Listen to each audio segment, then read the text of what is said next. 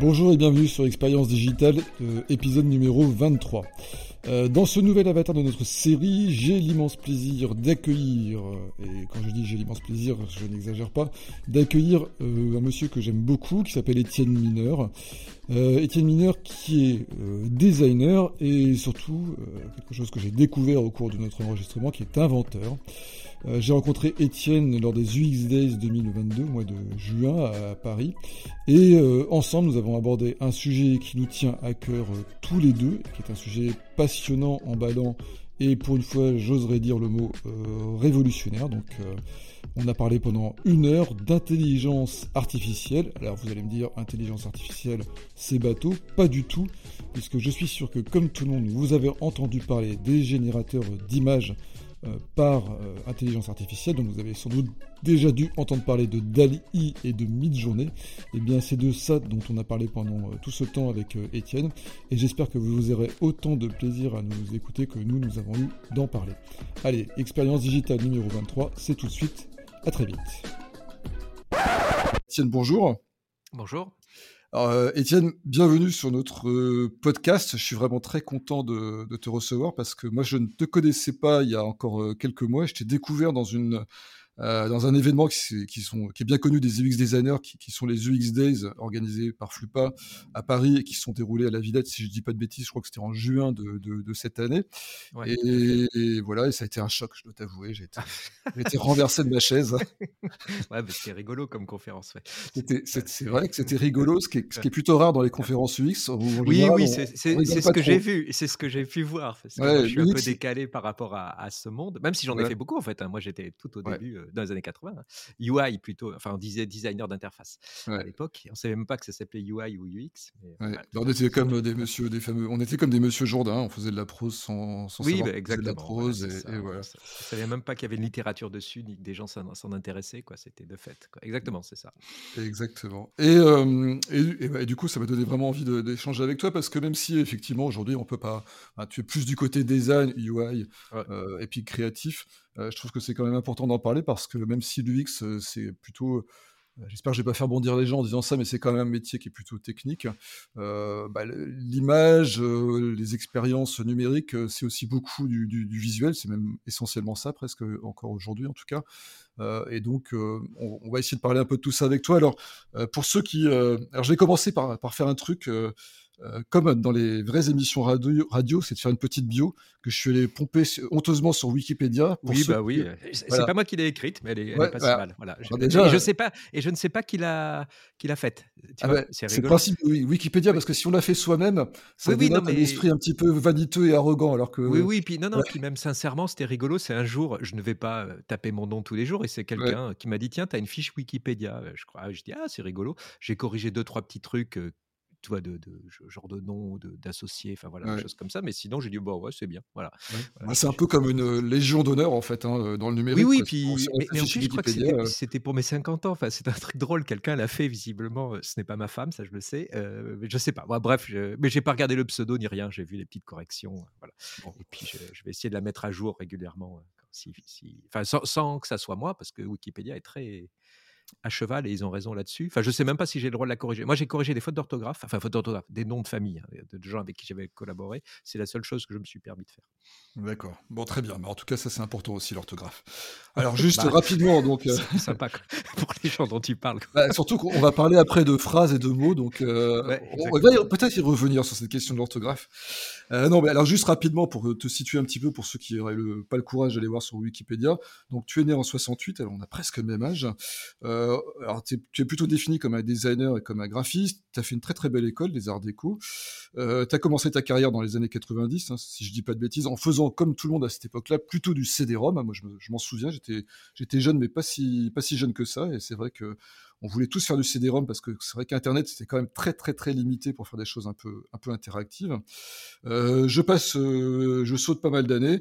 Euh, je reviens juste sur euh, une chose dont on parlera peut-être, mais en 2019, euh, si je dis pas de bêtises, tu as fondé tes propres éditions. Hein, c'est ça, les éditions volumiques. Mmh, ouais, tout à fait pour faire des livres interactifs et donc euh, des jeux dont tu as pas mal parlé d'ailleurs lors des, UX Days, et c'était euh, vraiment intéressant. Et aujourd'hui, euh, en plus de tes activités de créateur. tu enseignes aux Gobelins, aux Arts Déco, j'ai vu, à Louis Le Ouais, j'ai été, j'ai été pendant 3-4 ans dans les labos de recherche des arts déco, maître de conférence à l'école Louis Lumière sur les génériques de films, c'était super. et maintenant, donc à la aide à Genève ponctuellement, et puis à Camando en fait, à l'école Camando avec des designers et des architectes d'intérieur, voilà. Et puis au Gobelin régulièrement, voilà. Puis après, sinon je fais plein de workshops à droite à gauche. J'adore en ce moment travailler avec les étudiants, justement avec les IA, puisque c'est là que ça se passe, voilà.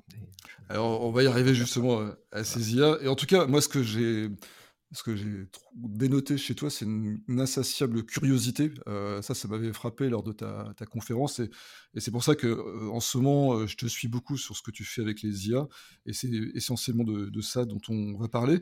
Et j'ajoute un truc, moi, qui m'a même surpris, et je, dois te le dire, c'est que j'ai vu que tu avais déposé même des brevets, en fait. Alors, si j'ai bien compris, c'était plutôt pour des, pour des jeux, hein, c'est ça? Euh, ouais, enfin, l'idée, c'est. oui, oui, c'est rigolo. Je suis inventeur officiellement, puisque j'ai déposé des brevets. Euh, mmh. Enfin, on l'a déposé pour moi. Mais comment dire, c'était à l'arrivée, même avant l'arrivée de l'iPad, en fait, on a. Moi, je voulais revenir au tangible. Donc, j'ai travaillé tout le temps sur le numérique et pour le numérique. Hein. J'ai fondé. Alors, pour les vieux, j'ai fondé Index Plus, hein, ceux qui savent, à la grande époque, le Louvre et compagnie. Donc, les, grands CD-ROM culturels. Donc, avec Je m'en souviens. Quand j'étais encore aux Arts Déco. Voilà, donc, mmh. fin des années 80 même, hein, début 90. Après, j'ai fondé Incandescence, qui était un studio de, création où on a travaillé beaucoup sur le, sur le web hein, après. Et puis après Incandescence, en gros, tous les 10 ans, euh, je change un peu de, de ligne. Je vais voulu revenir au tangible. Ce qu'on appelle au tangible, c'est les objets physiques. Et, euh, et et je voulais revenir à l'édition papier. Puis, et curieusement, on a commencé, alors j'ai dit on parce qu'on était plusieurs, il y avait Julien Ognon qui est développeur, il y avait Bertrand Duplat, mon associé, qui était le fondateur de, de Virtools, aussi pour les plus âgés, ils savent ce que c'est, c'était Unity. 3D, exactement Unity, bah, 15 ans avant, français. Et, en fait, on a voulu revenir aux, tout ce qui était physique. Et puis, en bricolant, c'était le début de l'iPhone, pardon, et des écrans capacitifs surtout. Puis, on a, en bricolant, j'ai trouvé, on a trouvé, hein, des, parce qu'on est deux à l'avoir déposé, des solutions qui permettent, en posant des objets physiques sur des tables, des tablettes, donc à l'époque l'iPad qui, qui, venait d'arriver, mmh. sans pile, sans techno, rien du tout, à ce que l'iPad arrive à reconnaître quel est l'objet qui lui est posé, qui, est posé sur lui et sa position et sa rotation. Donc à partir de là, donc en gros, hein, la technique, c'est les écrans, c'est grâce à l'électricité de votre corps qui passe. Donc il n'y a rien de je suis pas physicien, vous voyez, mais en fait, on a trouvé des solutions assez mmh simples avec de mmh l'encre argentée, pour tout dire, c'est tout, bête, mmh. et en bricolant, voilà, et qui a permis de développer des brevets, des choses comme ça. Puis, et c'est comme ça, que moi, je pensais revenir dans la littérature jeunesse que j'adore, euh, et mélanger le numérique et le, et le papier et le tangible. Et en fait, c'est plutôt les gens du jeu et du jouet qui sont venus nous voir, et donc c'est pour ça que Volumique travaille essentiellement avec les gens du, jeu, du jouet et du jeu de société énormément. Euh, bah, c'est tout ce qu'on appelle les jeux hybrides, voilà. Donc la petite histoire, voilà, ça est arrivé comme ça. Et donc voilà, de fait, je suis inventeur et j'en suis très fier parce que c'était pas prévu et c'est arrivé comme ça. Non mais c'est rigolo parce que vous avez un diplôme. Vous parents, est-ce que tes parents sont fiers de toi? Et Oui, sûrement. Voilà, je pense que tout le monde d'avoir un enfant inventeur. Je oui, inventeur, voilà, officiellement. Après, ça coûte cher, hein, les brevets. je peux vous dire financièrement.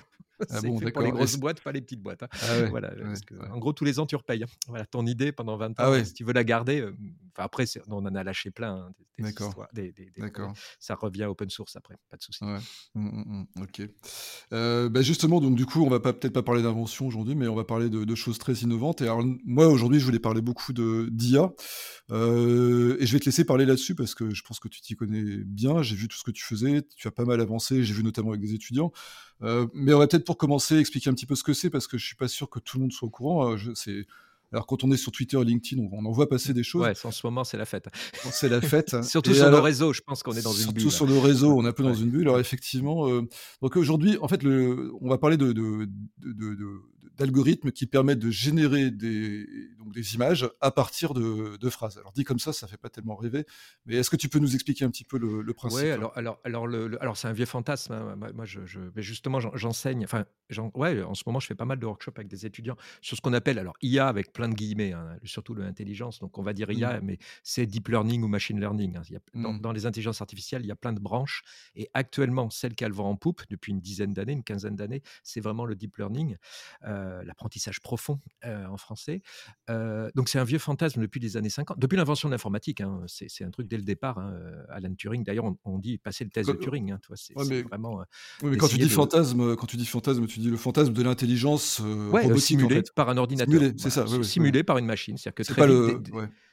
Ouais, enfin vas-y, vas-y. Euh. Non, c'est pas le fantasme de créer des images euh, avec des. Non, non, tout à fait. Ça, ça n'existait pas en fait. Non, non, tout à fait. Le, au départ là, de l'informatique, dans les années, allez, on va dire 50, début des années 50, il y a même un texte d'Alan Turing là-dessus. Et après, on, en a tiré le test de Turing. Lui, il l'a pas appelé test de Turing, hein, mmh. modestement.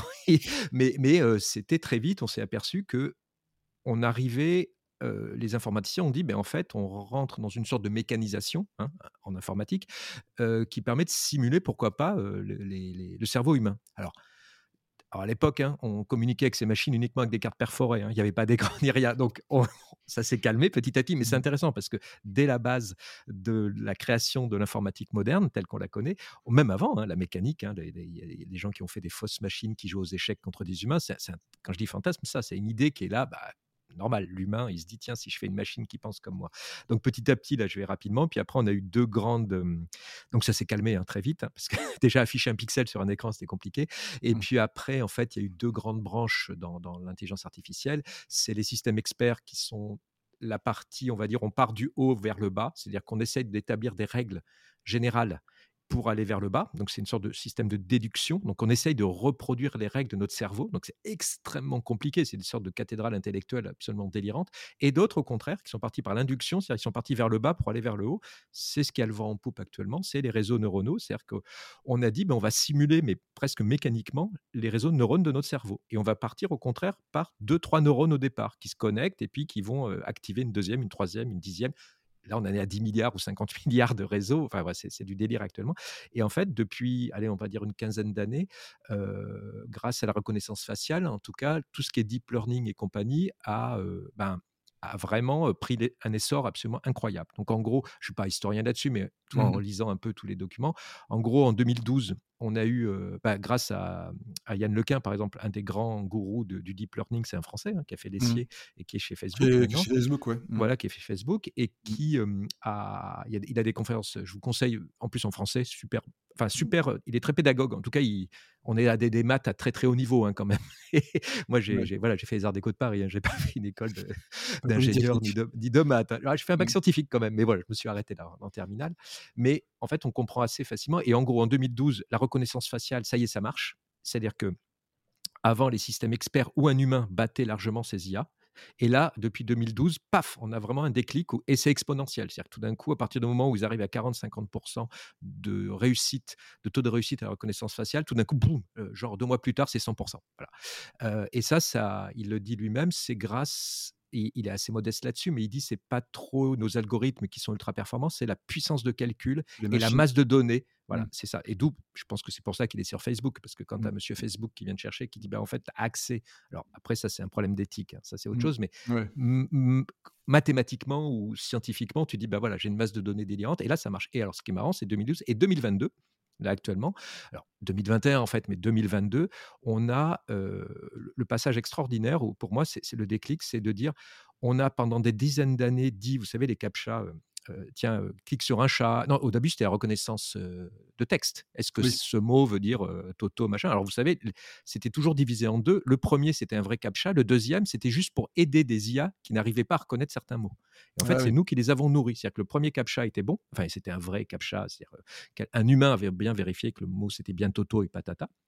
Et le deuxième, c'était juste pour améliorer euh, les IA de reconnaissance de, texte. Et puis après, bah, on a eu, bah, actuellement, ça devient de plus en plus compliqué. Bon, il y a eu les chats, les chiens, puis maintenant, c'est, vous savez, c'est pour les, les, voitures automatiques. Est-ce que c'est un passage clouté, un cycliste, les feux rouges. Et Les feux rouges, voilà, les ponts, les camions, les, caravanes, je sais pas. Des... ça m'avait pas frappé au départ, moi. voilà, et en fait, c'est, vraiment pour nourrir ces IA, en fait, qui, qui avec cette masse de données délirante, et c'est nous qui, qui, leur indiquons. Donc, en gros, on va leur dire. Et puis, le, le côté génial, je sais pas qui a fait ça, des ingénieurs, c'est qu'à un moment donné, on a fait pendant dix ans, ça c'est un chat, ça c'est un chien, ça c'est un lapin, on leur a dit. Et tout d'un coup, il y a quelqu'un qui a retourné la question, c'est ça que je trouve génial, c'est dit, mais pour toi, cher IA, à quoi ressemble un lapin? À quoi ressemble un chat? Et c'est ça qui est génial, c'est que tout d'un coup, l'IA nous a fourni des images de ce la manière dont elle voyait le monde. Et ça, moi, c'est ça qui me fascine euh, mmh. intellectuellement, c'est que mmh. tout d'un coup, on, on, discute avec un extraterrestre, en gros, qui ne voit notre monde qu'à travers les réseaux sociaux ou le numérique, c'est-à-dire que à partir de nos bases de données. Elles n'ont pas l'expérience du vécu comme nous.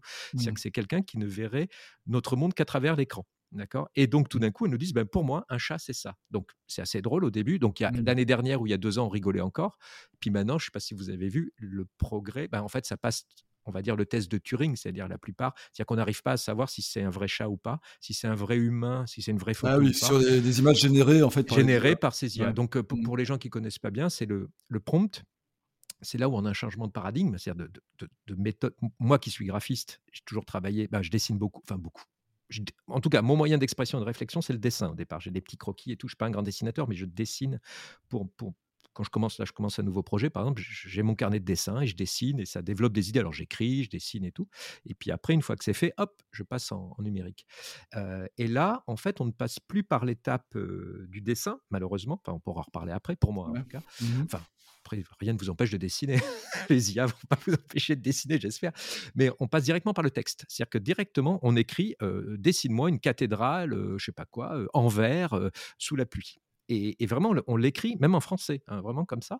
Et tout d'un coup, ça va vous générer des images assez incroyables. Quand je dis incroyables, c'est que c'est des images très bluffantes. C'est-à-dire que c'est des images, elles font la farce. Dans quel, sens Enfin, bluffante, ça veut dire que. On, bah, elles ont l'air soit réalistes. Euh, ouais, c'est ça. On, a l'impression que, que c'est ouais, un illustrateur ou même un photographe. Hein, euh, bah, il y a différents types de, systèmes ou de, de, donc il y a Dali, Midjourney, Stable Diffusion. Enfin, il y en a pas mal qui ont des, des comment dire je ne suis pas assez technicien là-dedans, mais qui doit avoir des méthodes différentes, mais qui ont surtout des datasets, ce qu'on appelle c'est les sources d'images qui sont un peu différentes. Et par exemple, mmh. Midjourney est meilleur en illustration. Il va vous faire des images assez. Moi, j'adore Midjourney parce qu'il est complètement fou. Quoi. Mmh. Dali, au contraire, on voit que leur base de données de départ, c'est beaucoup de la photo et l'hyperréalisme. Mmh, et, donc, en fait, on arrive honnêtement avec Dali à faire des choses où. Euh, donc, avant, on avait d'autres types d'algorithmes. Il y a 2-3 ans, c'était les GAN qui permettaient de faire des visages. Justement, avec la reconnaissance faciale, on avait retourné cette idée. On arrivait à faire des visages extrêmement, comment dire, bluffants. Quand je dis bluffant, c'est on a du mal. Alors après, quand vous avez l'œil, vous repérez justement les yeux. Vous regardez les, yeux, il y a toujours des petits détails, les yeux, mais ils vont y arriver. Vous voyez, c'est mmh, pas, mmh, mmh. il y a des ou les lunettes, par exemple. Des fois, on voit que la branche de lunettes, elle est, elle est, bizarrement dans le, elle rentre dans l'oreille. Mais c'est des petits détails. Mais de loin, ça, c'est vraiment, vous ne vous posez même pas la question en disant, on n'a même pas cette, tu sais, la, vallée de l'étrange où on a mmh, ce, mmh, avec mmh. les images de synthèse quand c'est trop proche ou les robots, on a cet aspect de, répulsion parce que c'est trop proche de nous. Là, au contraire, on dit, tu vois, c'est une photo de vacances mal cadrée. C'est ça qui est génial parce que comme il s'est basé sur des milliards de photos de vacances, Flickr par exemple, visiblement, ils ont inspiré tout Flickr, on a quelque chose de très convaincant. Donc, donc ça, ça change vraiment la manière de de créer des images, puisque bah, en fait, on, ne dialogue avec ces machines que par le texte. Je me suis même amusé, pour tout dire, à, le faire avec Siri, ça c'était drôle, ah euh, à parler directement à mon ordinateur et, ça me générait directement des images. Dans le genre fantasme de science-fiction, toi, quand j'avais 10 ans, si on m'avait dit ça, je me disais, je serais jamais, mais, je vivrais jamais assez vieux pour Mais c'est intéressant cette réflexion-là parce que justement, moi, j'avais commencé à écrire un article sur le, sur le sujet et euh, euh, j'ai essayé de me rappeler mon enfance et, toutes les séries de science-fiction que, je regardais. J'adorais les, séries de science-fiction et jamais ça n'a été un fantasme de science-fiction. En fait, dans les séries de science-fiction, on fantasmait sur les voitures volantes, sur les montres télé, euh, sur les vaisseaux spatiaux, enfin tout un tas de trucs assez guerriers d'ailleurs et puis assez masculins euh, dans l'ensemble. Bah oui, ça c'est. Et ah, c'est vrai. Des robots tueurs, des choses comme ah. ça, mais jamais on, imaginait des robots artistes, des robots peintres. T'as as eu, as eu, alors t'as dans Blade Runner, t'as à un moment donné du pilotage par la voix. Tu sais, quand il zoome dans une photo, ça, ça a, bien, ça, ça a bien percuté dans la tête de tout le monde, visiblement. Donc là, c'était une, une intelligence artificielle, mais on le montrait pas comme ça, qui, qui, analysait, tu sais, à droite, à gauche, zoom, machin. Donc on mmh, rentrait dans mmh, une mmh. image, c'est intéressant. L'image était une photo d'ailleurs, c'était pas une image générée, mais c'était un pilotage par la voix. Et c'est vrai que ben, c'est ça qui est intéressant. Tu vois, par exemple, moi j'aime beaucoup aussi la science-fiction, le, cyberpunk par exemple. Toi, William Gibson, moi ça a été mon, même toujours, je suis en train de les relire et c'est toujours aussi percutant. Qui avait fait dans ma tête, ça fait une explosion totale. Toi, moi j'étais aux Arts Déco, je commençais à travailler sur des, des premiers, sur Hypercard en noir et blanc, sur des premières interfaces. Il y avait des modems connectés, tu vois, je fais le vieux, mais des mmh. modems connectés par téléphone euh, sur des trucs qui faisaient sur des mmh. forums de discussion. toi, il n'y avait mmh. pas encore le web, hein, ça n'existait pas le web, c'est 91, 92. Et, et, là, tout d'un coup, tu lis un truc de SF en 83, 84 qui te montre le futur qui peut être dystopique, mais par contre, il n'a pas prévu le téléphone portable. c'est ça, bah ça, qui est marrant. Quand tu le relis, c'est hallucinant ce qu'il parle, le transhumanisme, il y a tout. honnêtement, il y a tout, sauf il le dit lui-même, hein, William Gibson, il dit j'ai tout vu en gros, modestement, euh, mais sauf le téléphone portable. Et toi, c'est mmh. alors que le téléphone portable, c'est quand même c'est un des gros changements du numérique. exactement, là, début du, 20, du, 21e siècle, ça a beaucoup changé de choses. Exactement. Donc c'est intéressant de voir ça, ouais, la SF, où, tout d'un coup, c'est ça qui est passionnant. C'est pour ça qu'avec les IA, j'espère qu'on va avoir des choses intéressantes. Mmh. On ne prévoit jamais, enfin vraiment honnêtement. Et moi, le premier, je suis toujours à prédire des trucs.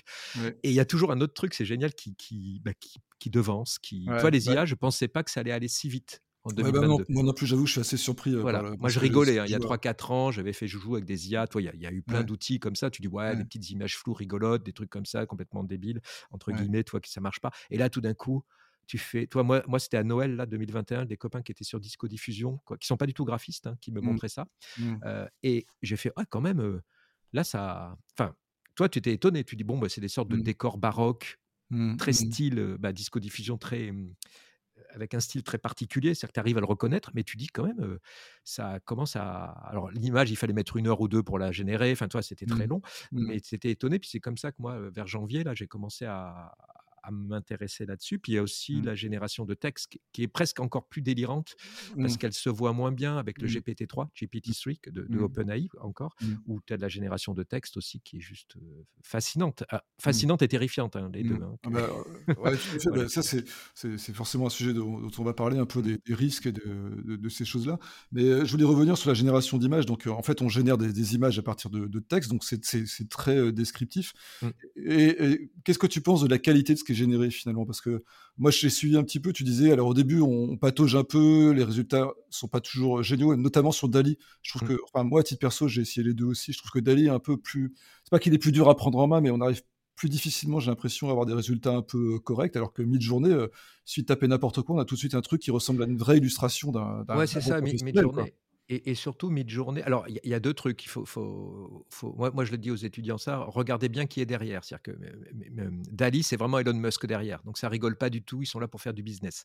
Même si cette société open .ai, enfin je crois que c'est open.ai, c'était, c'était rigolo. Il y a deux ans, c'était une, pardon, j'avais regardé sur Wikipédia le statut de la société. C'était une sorte d'association à but non lucratif pour mmh. apporter mmh. le bien dans l'humanité, très américain comme ça, euh, au monde. C'est-à-dire que je, je, vais apporter, le, je sais pas quoi, la, la, la, la, beauté, la bonté, la paix dans le monde grâce à l'intelligence artificielle. Pardon. Et il y a six mois ou un an, ils ont changé. C'est, c'est devenu à but lucratif. c'est super drôle. c'est tout. mais non, mais c'est rigolo. C'est-à-dire que je pense que eux-mêmes, les ingénieurs en intérieur, il faudrait demander à des gens qui étaient à l'intérieur, qui, ont été surpris par la vitesse tout d'un coup, de, comme la reconnaissance faciale en 2012, Yann Lequin l'explique bien, c'est que tout d'un coup, même eux ont été surpris avec mmh. l'accélération matérielle des, coprocesseurs, hein, merci Nvidia et compagnie, et puis mmh. la masse de données, tout d'un coup, paf, il y a, y a vraiment un, il y a une espèce de, il y a, ouais, y a un point modal comme ça. Ouais, exactement, il y, a un point, c'est presque, mmh. comment on appelle ça dans, en science-fiction, le, point de, non-retour. Euh, euh, le ah, point Godwin. Non, non, non, pas, Godwin. Godwin, c'est dès que tu mets des nazis dans une discussion. Donc, ah, pardon. Euh, c'est ah, qu'au bout, euh, sur Internet, au bout de cinq échanges. Euh, non, non, c'est la. Ah, bon, c'est pas très grave. La, la singularité, voilà, pardon. Ah, oui. ou quand tout d'un coup les IA deviennent conscientes. Alors, bien sûr, mmh. il est hors de question de ça, mais c'est que tout d'un mmh. coup, il y a un point de, de, de passage où tout d'un coup, tac, ça, ça, va très très vite. Mmh. et, voilà, je sais plus ce que je disais, mais le, le on était, voilà, le point de Godwin. on voit qu'il y a une, accélération très très nette. On disait que c'était les résultats oui, vraiment derrière, en fait, vraiment satisfaisant voilà, en fait. Voilà, et justement, tu as, Dali qui est, qui est très, c'est une boîte, voilà, c'est une boîte de Elon Musk derrière, voilà, qui fait plein plein de trucs. Puis derrière, tu as Stable Diffusion qui, qui s'est mis en open source, donc ça c'est vraiment incroyable.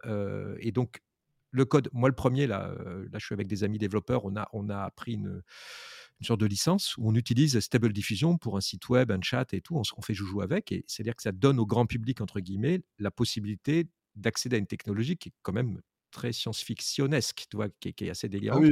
Et puis on a mis de journée aussi où le, créateur, c'est un vrai génie, c'est le mec qui avait fait euh, c'est Magic Leap ou je sais plus quel, qui est un truc de reconnaissance de doigts là, qui est euh, au niveau justement, tu sais, c'est une petite barre que tu mettais devant ton ordinateur, il reconnaît la position de tes doigts, qui était incroyable. Voilà, vraiment le mec c'est un génie, hein, il, a, vraiment très cool et tout, il a un mmh. petit bonnet très rigolo. et, pareil, eux, c'est. Alors, ils sont pas open source, mais ils sont en train de chercher leur modèle économique. C'est-à-dire que pour l'instant, on est dans un truc.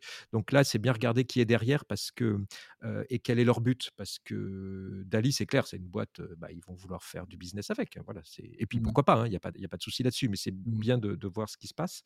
Et, et donc, il y a plusieurs types de moteurs comme ça qui ont chacun leur spécificité. Et c'est vrai que mid-journée, ça se passe sur Discord, donc c'est un petit peu plus technique, c'est des lignes de mmh. commande. Et ils ont pas mal écouté les, retours des utilisateurs parce que Dali, si vous connaissez pas, c'est juste une phrase. C'est comme Google. vous faites une recherche, vous tapez la phrase et vous n'avez pas de pas la main sur quoi que ce soit. Alors il n'y a, pas de paramétrage en fait. Ouais, il n'y a pas de paramétrage, en tout cas pour mmh. l'instant. Enfin, après, ils ont mis des outils. je pense il y a des, il y a des outils graphiques incroyables. Hein. Il y a le pinceau, il y a le outpainting, ça qui permet de faire du hors-champ. Ça, mmh. c'est cool. Mais ils l'approchent plus à la Photoshop, entre guillemets, pour moi. Mmh. Ils veulent faire un outil classique, entre guillemets. Alors que mid-journée, on a des paramètres. On peut bon, le ratio, mais pareil, on peut donner des poids, ça c'est intéressant sur certains adjectifs. Si je dis je veux une pomme rose et verte, mmh. et eh ben c'est le rose, en fait, je peux dire il est plus important que le vert. C'est-à-dire que c'est je sais plus quoi, deux mmh. points, il y a des paramètres comme ça. Tu peux mmh. remettre des images qui sont des URL. Enfin, ah, par contre, c'est un peu plus technique, mais tu as plus de paramètres et Stable Diffusion, eux, ils sont entre les deux, c'est-à-dire que tu as des paramètres, mais c'est graphique là. C'est pas besoin de changer prompt D'ailleurs, c'est ce que je me demande d'ailleurs, c'est est-ce que à l'avenir, euh, les, interfaces de ces outils vont pas devenir de plus en plus graphiques, un peu comme sur des, tu vois, des synthés carrément où tu as plein de boutons. Ben, exactement. Et, tu as déjà des, des, des, outils qui t'aident à créer ton prompt. C'est rigolo. Sur le net, tu as, par exemple, pour mid-journée, parce qu'au lieu de te dire, alors attends, c'est quoi la syntaxe slash imagine, mmh, mmh, euh, mmh. je sais pas quoi, 2.1.2 ratio, blabla, tu sais, pour donner des, des, des, tailles de ton image, des, systèmes spécifiques. Là, maintenant, tu as des outils qui t'aident, qui t'écris en français ou en anglais, et puis mmh. après, tu as des paramètres et ils te génèrent automatiquement le prompt. Donc, c'est rigolo, hein, mais, mais, ça, c'est arrivé il y a trois semaines. Enfin, c'est ça mmh. qui est fou. ça, mais ça va très, très vite. Hein, c'est depuis. Moi, j'ai fait un workshop là en début septembre, mmh. et là, on est un mois plus tard. Bah, déjà, si je devais le refaire, j'ai 10 outils qui viennent d'arriver. bon, l'animation qui arrive joyeusement, mais même des outils graphiques incroyables. Quoi, mmh. Mais en fait, on sent qu'il y, a, Enfin, moi, c'est ce que je suis en train de. Je, ressens une espèce d'accélération la soudaine sur une innovation qu'on n'attendait pas. Et ça me rappelle vraiment l'excitation du début des années 2000, là, quand le web s'est accéléré d'un seul coup aussi après la première bulle mmh. Euh, là, je ressens une espèce de, traction puissante, euh, beaucoup plus d'ailleurs que quand on parle de métavers, qui est pour moi une espèce de bullshit euh, marketing pas incroyable. Nous, sommes d'accord. là, on sent qu'il y a une espèce de révolution qui est en marche. oui, et elle est beaucoup plus intéressante, tu mmh. vois, que, que la, crypto Alors, la crypto-monnaie, les NFT, tous ces trucs. Mmh.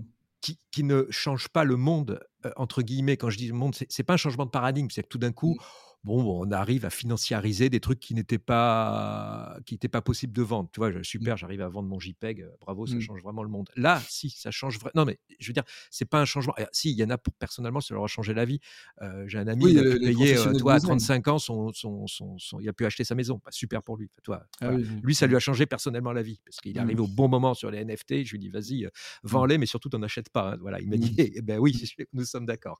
Et puis, mais ça ne change pas la, ça ne change pas notre vision du monde, tu vois? C'est un nouveau système mmh. pour moi. Hein, mmh. Alors bien sûr, les gens vont dire oui, mais tu arrives à crypter des choses, enfin tu arrives à, par exemple pour des brevets justement, des choses comme ça, tu, peux mmh. arriver à, mettre dans la blockchain des trucs très importants, super. Mais je, trouve que ça reste dans la continuité, continuité pardon, de notre monde. Par contre là, l'arrivée des IA, là c'est un vrai changement total, mais radical. Hein, en tout cas, surtout quand vous êtes dans les images. Et les textes, moi j'hallucine, les journalistes, je pense, n'en ont pas conscience, ou alors ils le disent pas. C'est-à-dire que quand tu vois ce que peuvent faire les, les, simulateurs justement de texte, mmh, c'est mmh, juste mmh. délirant. Moi, j'ai des histoires drôles qui sont vraiment drôles. Tu vois, j'ai éclaté de rire devant une histoire générée par une IA. Et là, tu fais waouh. Pour moi, c'était la limite, tu vois. Puis pareil, on m'a montré un autre système. On dit non, non, mais il y a encore mieux. Google a fait un système qui explique pourquoi l'histoire est drôle. Tu vois. Et là, tu fais ah ouais, d'accord. C'est-à-dire que là, il y a des IA, toi, c'est Google, je pourrais te donner les liens, mmh. qui mmh. expliquent pourquoi cette histoire est drôle. Une histoire que j'avais pas compris, un truc de geek, toi, une histoire drôle. Je te disant, je dis, ouais, c'est mmh. pas très drôle. Et là, il y a une IA qui dit, voilà pourquoi c'est drôle. Tu fais, waouh, là, là, là, tu dis, bon, bah, je vais rentrer chez moi. Hein, on est d'accord. Quand l'IA m'explique une histoire drôle. Voilà. Non, mais voilà, tu dis, bon, bah, je sais pas, je vais faire du vélo maintenant. Voilà, je vais faire autre chose. Mais euh, voilà, et, là, c'est un vrai changement, les IA, dans tous les domaines. Hein, parce que nous, on parle dans notre domaine graphique. Mais euh, moi, j'ai ma cousine ah, qui est médecin. C'est du délire total. Hein, euh, Mmh. pour le, par exemple l'analyse des radios, tu vois, les mmh. Mmh. radiographies, des choses comme ça, pour les dermatologues, pour, enfin, et puis moi je voilà, elle me dit, mais si, si, nous, dans notre domaine, ça y est, les IA nous ont dépassés pour la reconnaissance visuelle, pour l'analyse des radios, tu vois, que tu fais. il dit, voilà, après, il y a un humain qui vient dessus, bien sûr, pour vérifier, pour voir, mais l'analyse et le, tout ce qui est automatisable, mais là, c'est ça qui est bizarre, c'est que c'est c'était la partie intellectuelle quand même. Toi, il y a des, des, choses là qui nous remplacent où je mmh. pensais que l'humain c'était c'était un irremplaçable, irremplaçable ou un, toi, un, précaré, un, précaré exactement ça que je cherchais, un précaré réservé à l'humanité. Bah en fait mmh. non, mmh. genre ah comment on va faire? Voilà.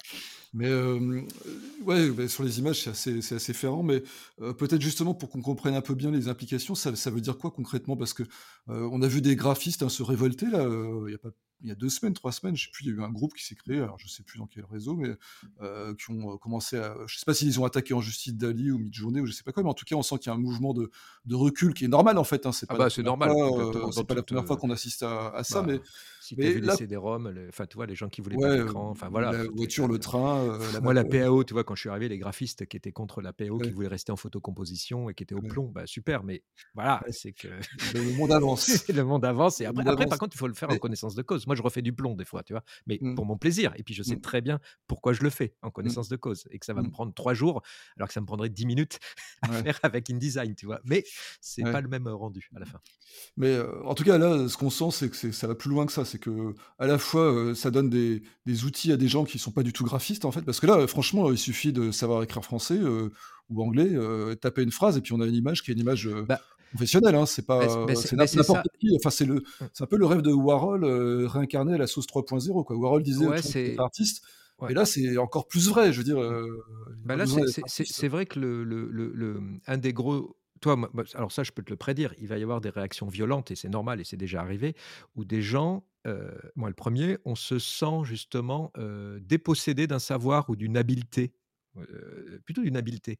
savoir, c'est autre chose, mais d'une habileté, c'est-à-dire que je dessine bien, je, manipule bien Photoshop ou n'importe quel logiciel graphique, voilà. Et tout d'un coup, je vois qu'une IA, toi, par moi, quand je donnais cours, là, c'était en février, quoi, avec des étudiants à Genève, à la aide de Genève, où tout d'un coup, je leur ai montré les premiers trucs que je faisais, puis d'autres, hein, plein d'autres. Et là, il y a des étudiants en, illustration. Là, je parle vraiment en illustration.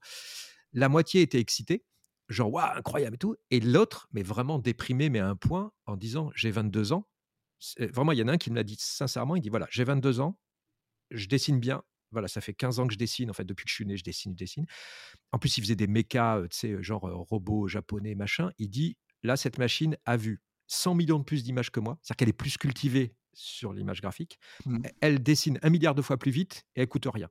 Donc, il était en mode qu'est-ce que je fais? Voilà. et, là c'est un vrai vrai problème hein. c'est-à-dire que alors après ça va il a rebondi dessus il a compris machin mais mais au début il y a un vrai choc et je comprends les gens qui disent bon bon j'arrête enfin je suis contre ces IA, je suis dépossédé.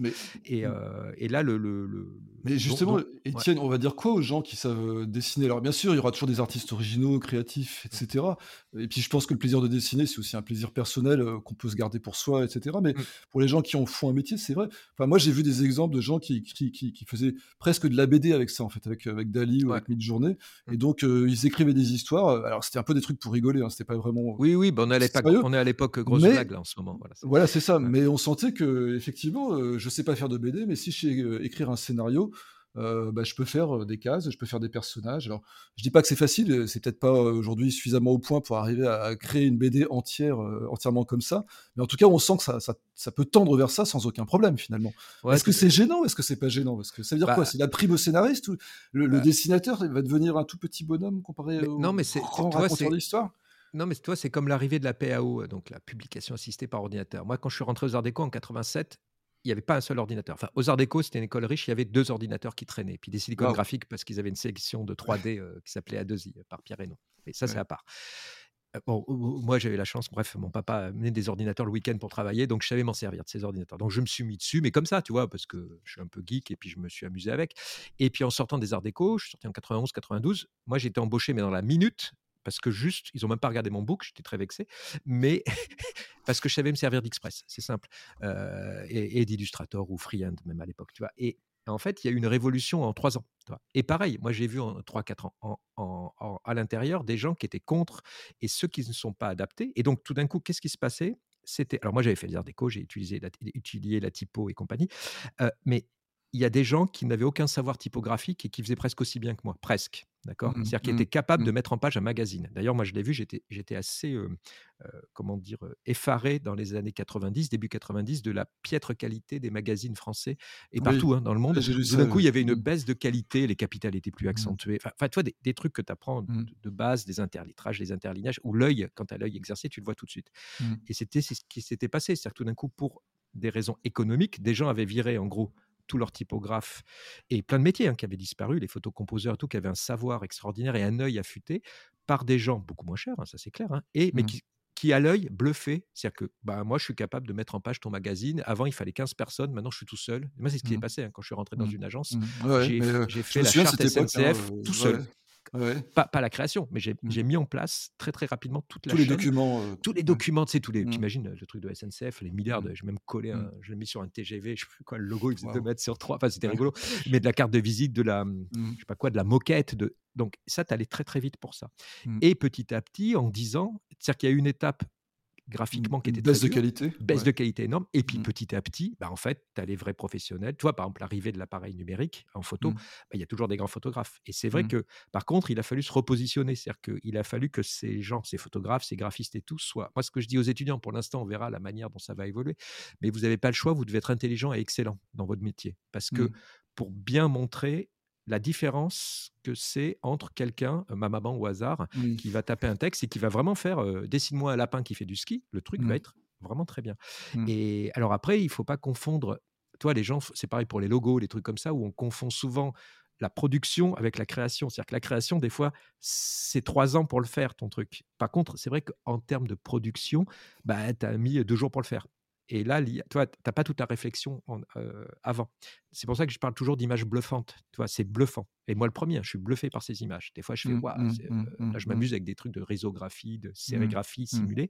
Je fais, bah dis donc, ça marche bien. Par contre, après, c'est toute l'étape intellectuelle. Pourquoi tu es arrivé à dire ça? Donc, en gros, une image pertinente. Moi, moi, ce que je, je- je prédis, rendez-vous dans deux ans, hein, tout ce qui est images qui n'ont pas de sens particulier, c'est-à-dire les images d'illustration bébête, c'est-à-dire, tu sais, on voit dans plein de magazines, tu vois, euh, Mmh. je sais pas quoi, une illustration, genre, oui, vous êtes heureux, les vacances, enfin, Oui, même dans les magazines scientifiques, il y a toujours des illustrations qui ont c'est très dur d'illustrer des trucs scientifiques. Toi, tu as un ciel bleu, une planète, un truc comme ça. Là, ça peut être remplacé très facilement par une IA parce que ce n'est pas une image. Toi, on, on- toi c'est des banques d'images. Là, les banques d'images, elles vont prendre cher. hein. Euh, Je suis désolé. elles vont changer de métier, euh, elles vont changer de métier. Ouais, ouais, elles, vont, elles vont trouver. Elles vont elles vont Ouais. racheter Getty va racheter, Oui, heu, Getty va, racheter Dali. Mais déjà, euh, déjà Dali- euh, Getty a interdit les images parce qu'il y avait des petits malins qui mettaient des images générées Oui. par Dali euh, dans. Getty.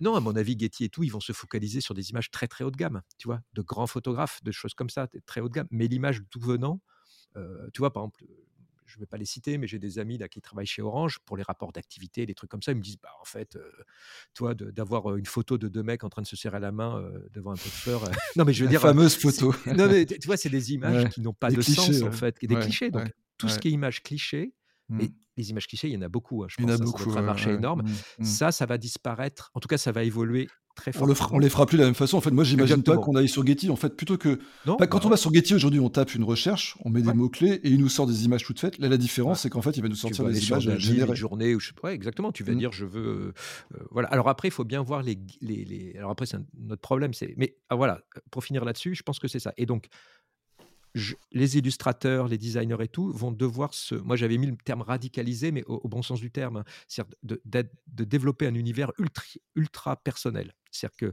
tu es obligé d'aller dans des directions, c'est intéressant parce que ça va nous pousser à faire des images. Tu peux pas être moyen, tu vois. Tu sais, des Mmh. fois, dans ton travail, tu fais un truc, Mmh. tu bon, bah voilà, ça, c'est pas. Enfin, moi, j'ai toujours été content de ce que j'ai fait, mais, mais des fois, tu dis, bah voilà, j'ai fait mon travail au mieux.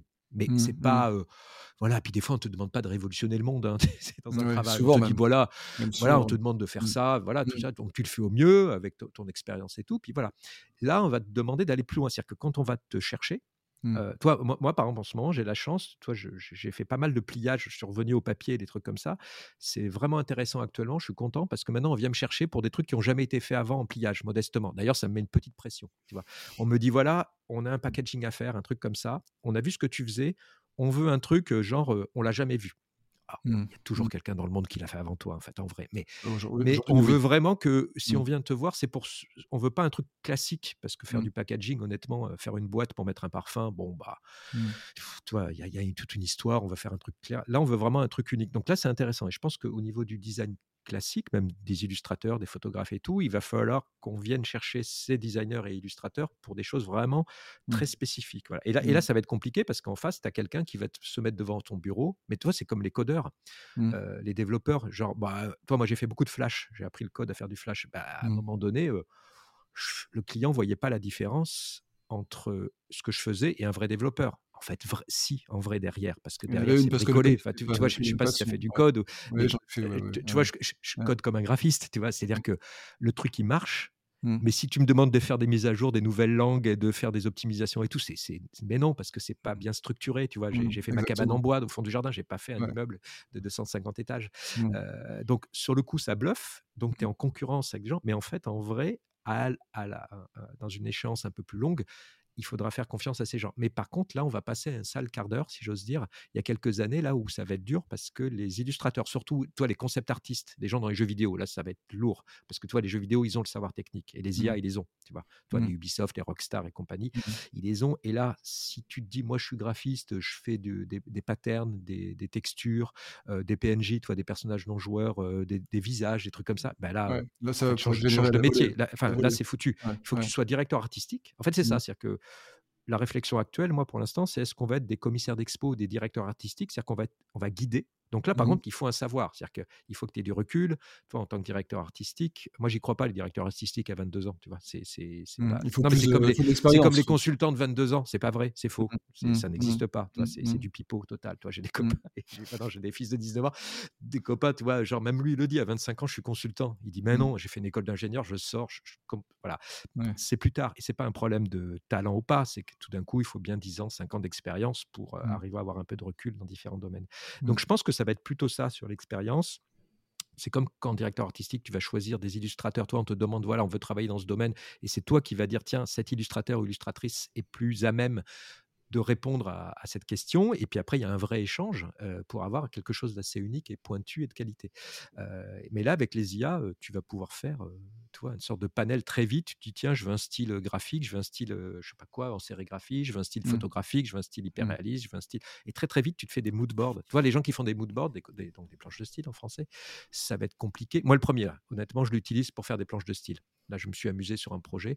je me suis dit, tu vois, j'ai pris mi-journée et puis il m'a fait, honnêtement, en une après-midi, j'ai fait des planches de style, même trop. D'ailleurs, le problème maintenant, je parle mmh. de direction artistique, c'est la choisir c'est la surabondance. C'est la mmh. surabondance d'images et c'est de choisir la bonne. C'est-à-dire que tout d'un coup, tu es devant 150 images, tu vois, mmh.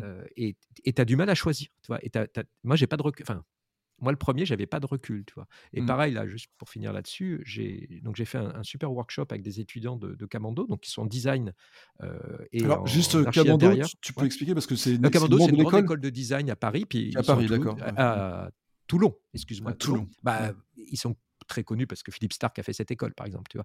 Euh, donc moi, je connaissais pas, tu vois. C'est du design, euh, c'est du design. Euh, donc c'est une école privée, mmh. hein, c'est du design classique. Enfin, quand je dis design industriel, hein, de, de, mobilier, de choses comme ça, et en même temps archi intérieur. Donc ils font les doubles cursus. Donc moi j'adore travailler, c'est pareil, j'ai fait souvent des trucs à l'ENSI aussi, du design, parce que j'adore travailler avec des, des gens qui ont un savoir, toi, des étudiants qui en connaissent plus que toi, des fois, toi, sur certains domaines. Toi, mmh. eux, fabriquer un mmh. truc en bois, il n'y a aucun souci. Enfin, toi, ils mmh. l'ont appris, quoi. Ils savent manier des, machines. Euh, donc là, c'est intéressant. Et là, c'était intéressant parce que j'ai jamais vu des étudiants réfléchir autant sur des images. Parce qu'en fait, c'était un workshop qui a duré euh, une semaine ou un peu plus.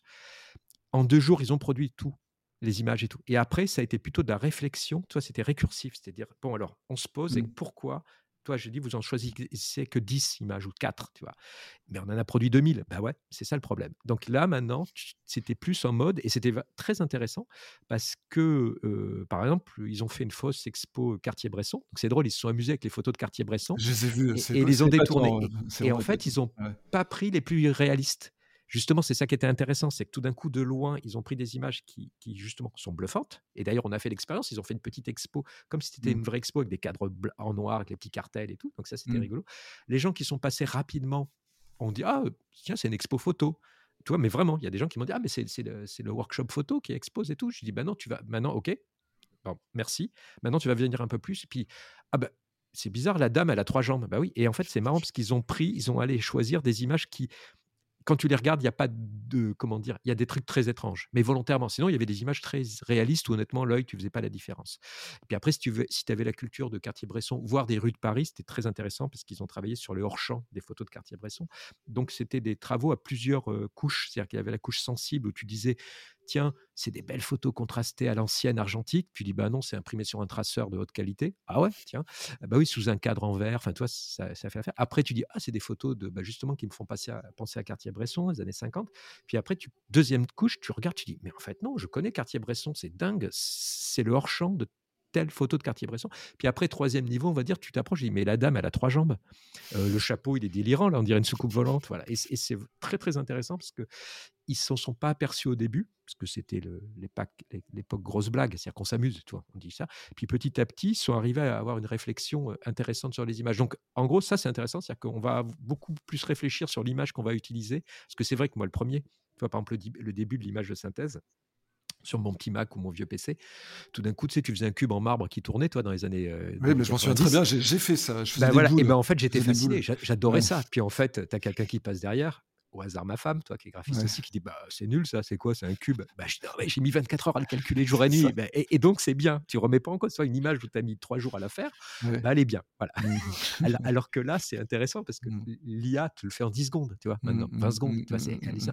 Donc il y a plus cette fascination du temps calculé. Je crois que c'était Baudrillard qui disait ça. C'était la, la fascination de l'homme euh, qui regarde une machine calculée ou fabriquée. Enfin, tu vois, mmh, réfléchir, mmh, entre guillemets. Mmh, et c'est vrai que c'est fascinant, c'est l'image de synthèse, de dire, ah, l'image, elle a mis, toi, mon animation, c'était trois jours de. Oui, parce qu'il y a un sens de l'effort, en fait. On se dit, comme on a mis beaucoup d'efforts et d'énergie là-dedans, forcément, c'est bien. Bah, tu te remets pas en question, quoi. Toi, c'est une sorte de syndrome de Stockholm, j'imagine. Tu es, prisonnier par ta, machine. Voilà. Alors que l'IA, pas du tout. Euh, ça, je trouve ça très intéressant. Dans les trucs positifs de l'IA, c'est que moi, je suis totalement détaché. Toi, j'ai fait beaucoup de typographie, je me suis amusé, j'ai euh, mes, mes, amours de, de jeunesse. Je me suis amusé avec la typographie en disant tiens je vais faire des trucs que j'avais toujours rêvé de faire mais c'est tellement long de voir de faire, faire des formes de caractères avec de l'huile avec de l'encre jetée par terre des trucs comme ça j'en ai fait un peu mais c'est long avec du sable avec tout ce que tu veux avec des brocolis voilà allons-y ben là en fait tu en deux heures tu as fait tout ce que tu pouvais peux imaginer de faire, même au bout d'un moment, tu n'as plus d'idées. D'ailleurs, c'est ça le problème. D'ailleurs, mmh. au bout d'un moment, ton, mmh. vocabulaire se réduit.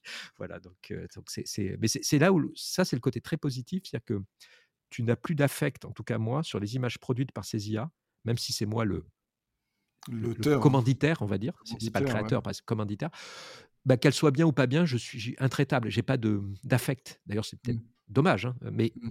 après, après, oui, quand je les retravaille, après je les redessine, je retravaille dessus. Mais, mais au début, c'est pas, tu vois, ça va très vite. Tu vois, j'imagine un photographe pareil.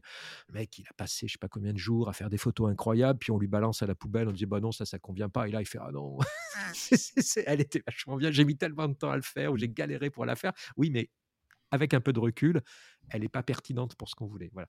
Donc il y a un mmh. rapport un peu ambivalent avec ces IA. Il y a moins d'affect, en tout cas pour moi. Je peux les présenter facilement et que si on dit que c'est nul, je le prends pas personnellement. Tu vois, c'est, enfin, je sais pas toi quand tu travailles. Moi, des fois, quand je présente quelque chose, bah, c'est un peu mon bébé. Toi, je suis fier de ça. oui, oui, bah, je pense qu'on a tous cette espèce bah, de tout ça. Et puis, même si des fois, tu, tu, avec le recul, tu dis bah ouais, c'était pas si bien. Mais sur le mmh. coup, si on te dit Bon, j'ai de la chance, ça m'arrive pas souvent, mais des fois, on voit que ça, où il n'y a pas de mmh. répercussions, ça n'a pas le succès que tu attendais, tu vois? Mmh. tu sais, des fois, tu postes une image, tu as, 20 likes, et puis tu postes une image d'un dauphin qui fait du ski, et tu as 200 likes. Tu fais, ah, moi, j'écris, j'aime bien écrire, et c'est exactement le, le truc Des fois, je mets 3 jours ou 4 jours à écrire un article, et je me dis, voilà, j'ai mis tout, tout mon sang, tout mes Exactement, voilà. Et puis, il y a 3, trois clampins qui lisent ton truc, et, puis tu fais après, en 5 minutes, et en 5 minutes, tu as 40 commentaires, quoi. Et là, tu dis, ah, mais qu'est-ce que j'ai raté, quoi. Voilà, et donc tu comprends les journalistes quand on leur dit, il faut faire du clic, bah, ouais, j'ai un truc génial, mais il faut un peu le développer et tout. Ouais, bah non, mmh. tu vas plutôt faire le, chien qui fait du ski, là, tu vois, c'est vachement rigolo.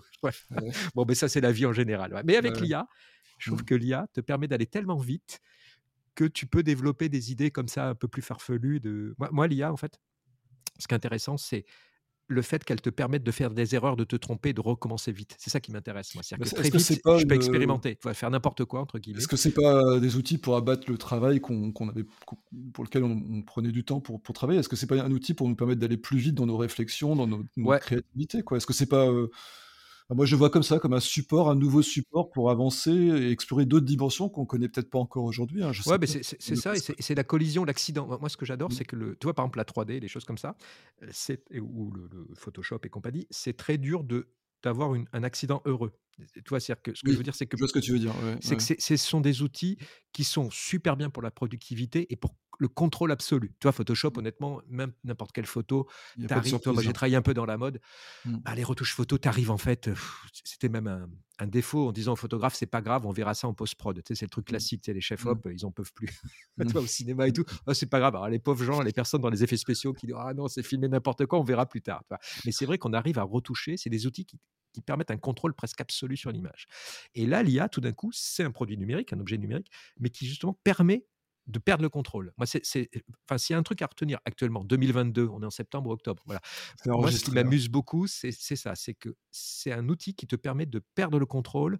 Toi, c'est comme un instrument de musique où tu mélanges quoi, n'importe quoi. C'est un outil qui peut nous surprendre nous-mêmes, en fait. Exactement. Et c'est ça qui est fou, parce que les gens qui disent non, ça n'invente rien, c'est faux. C'est bien sûr, elles n'inventent rien, mais elles te font pour moi, elle te fait un déclic dans ton cerveau. C'est toi qui inventes, en fait. Mais elle te montre des images tellement improbables. C'est statistique, hein, c'est des images statistiques qui sont mélangées, avec plein de problèmes de dataset, c'est-à-dire quelles sont les sources des images qui sont utilisées. Ça, on ne le sait pas. Toi, à part Disco Diffusion, où, là, c'est public, je ne connais pas la, la, culture, entre guillemets. quelles images Dali utilise tu vois, Visiblement, c'est des images photos, mais je ne mmh. sais pas. Euh, je sais que, euh, comment dire, euh, Midjourney sont, ont beaucoup aspiré Pinterest, visiblement. Alors après, au niveau légal, hein, je ne sais pas.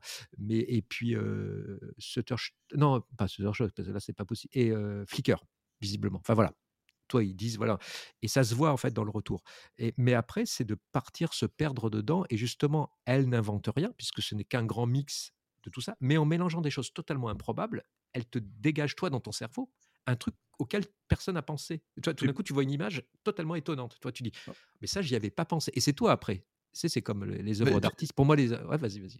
Ouais, non, je m'énerve. je t'interromps aussi. Je réfléchis tout haut, là. Tu m'as prévenu que tu étais bavard, donc euh, je me suis dit. Ouais, ouais, ouais. Puis en plus, sur les IA, où c'est en cours de process, tu vois, rien, dans mon petit cerveau, rien n'est fini, ni, stable. Donc... Euh. Mais c'est vachement intéressant parce que c'est. Enfin, les, les algorithmes sont, sont, sont parfaits, ils peuvent pas se. Enfin, ils font bien ce qu'ils ont à faire. Par contre, euh, ils arrivent à commettre des erreurs, mais effectivement, tu as raison, c'est nous qui, nous qui bah, voyons des erreurs, en fait. C'est pas l'informatique. C'est pas l'informatique, l'IA, elle n'est pas consciente, elle ne sait même pas ce qu'elle fait. Tu vois, par exemple, euh, euh, sur les polices de caractère, elle ne sait même pas qu'elle fait des lettres. Mmh. D'ailleurs, c'est très très dur de faire une image avec, je ne sais pas si tu as essayé, essaye d'écrire le mot bidule. Elle n'y arrive pas, parce qu'elle ne sait même pas ce que c'est qu'une typographie. C'est-à-dire que juste mmh. statistiquement, si tu dis faire un A, d'ailleurs, elle fait toujours un A capital Helvetica, en mmh, gros. Toi, c'est une sorte de moyenne. Puis après, tu es obligé de la, de la forcer pour dire rajoute, toi, je sais pas, les, termes rococo, ça marche bien, ça m'amuse. Mmh. Euh, tu vois, des, termes art nouveau, toi, tu, tu prends mmh. des références historiques de grands peintres, ou au contraire, tu rajoutes glitch dedans. Enfin, toi, tu essayes de le casser, entre guillemets, et de le faire aller à Moi, j'adore dire, euh, fais-moi un truc rococo et en même temps minimaliste. Et mmh. tu sens qu'il y a une tension, et c'est cette tension dans l'image qui sort qui est intéressante parce que tout d'un coup, tu mélanges en gros de l'eau bouillante avec de l'eau froide, toi, tout d'un coup. J'espère que ça fait pas de l'eau tiède, mais ça fait un truc très bizarre. ça fait un truc bizarre. Et alors, et, par contre, sur, donc c'est là où, où elles, elles, sont capables de nous faire dégager des idées nouvelles. C'est là. C'est que c'est mmh. pas elles qui produisent des idées, c'est mmh. nous en voyant ces images. Mais c'est comme tout, je sais pas moi, des, des idées même d'interface, de choses comme ça. c'est des fois en voyant un jeu vidéo, un film ou quelqu'un dans la rue ou un usage, par exemple. Tu vois, moi, j'ai inventé deux, trois trucs. Toi, par exemple, des trucs que j'ai brevetés, justement. Par exemple, il y a un système où on a développé un jeu qui s'appelle World of Hero. L'idée, c'est un téléphone qui sert de bateau sur une carte. Toi, tu as une grande carte en papier. Ouais, je ton, ton téléphone, c'est ton bateau. Bah, en fait, l'idée, c'est en voyant mon fils de 3 ans jouer avec mon téléphone qui était mmh, éteint et il mmh, s'en servait mmh. comme un petit avion. Toi, et la déclic, ça a été Ah, mais c'est marrant d'utiliser le téléphone pour ce que c'est et non pas pour l'écran, comme un objet. Et là, ça m'a débloqué un truc. Mais c'est pas lui qui a eu l'idée, entre guillemets. Lui, il a joué, il a fait son, ce qu'il avait à faire pour un enfant de 3-4 ans. C'est le fait de l'avoir observé, de l'avoir vu faire ça qui t'a donné l'idée, en fait. Exactement. et, il se passe ça, je vais le réexploiter, en fait. C'est ça. Et donc, nous, en tant que designer, ça va être être à l'affût de ce genre de choses, que ce soit dans, dans, des IA ou des choses comme ça. Toi, le, pour moi, le design, mais même quel que soit le type de design, c'est toujours être à l'affût des usages. C'est toujours l'usage, en fait. Toi. Et là, l'usage, l'IA n'est pas capable de le faire pour l'instant. C'est-à-dire qu'elle mmh. n'a pas de sens commun. Tu vois, on a beaucoup mmh. rigolé euh, à, l'école Camando.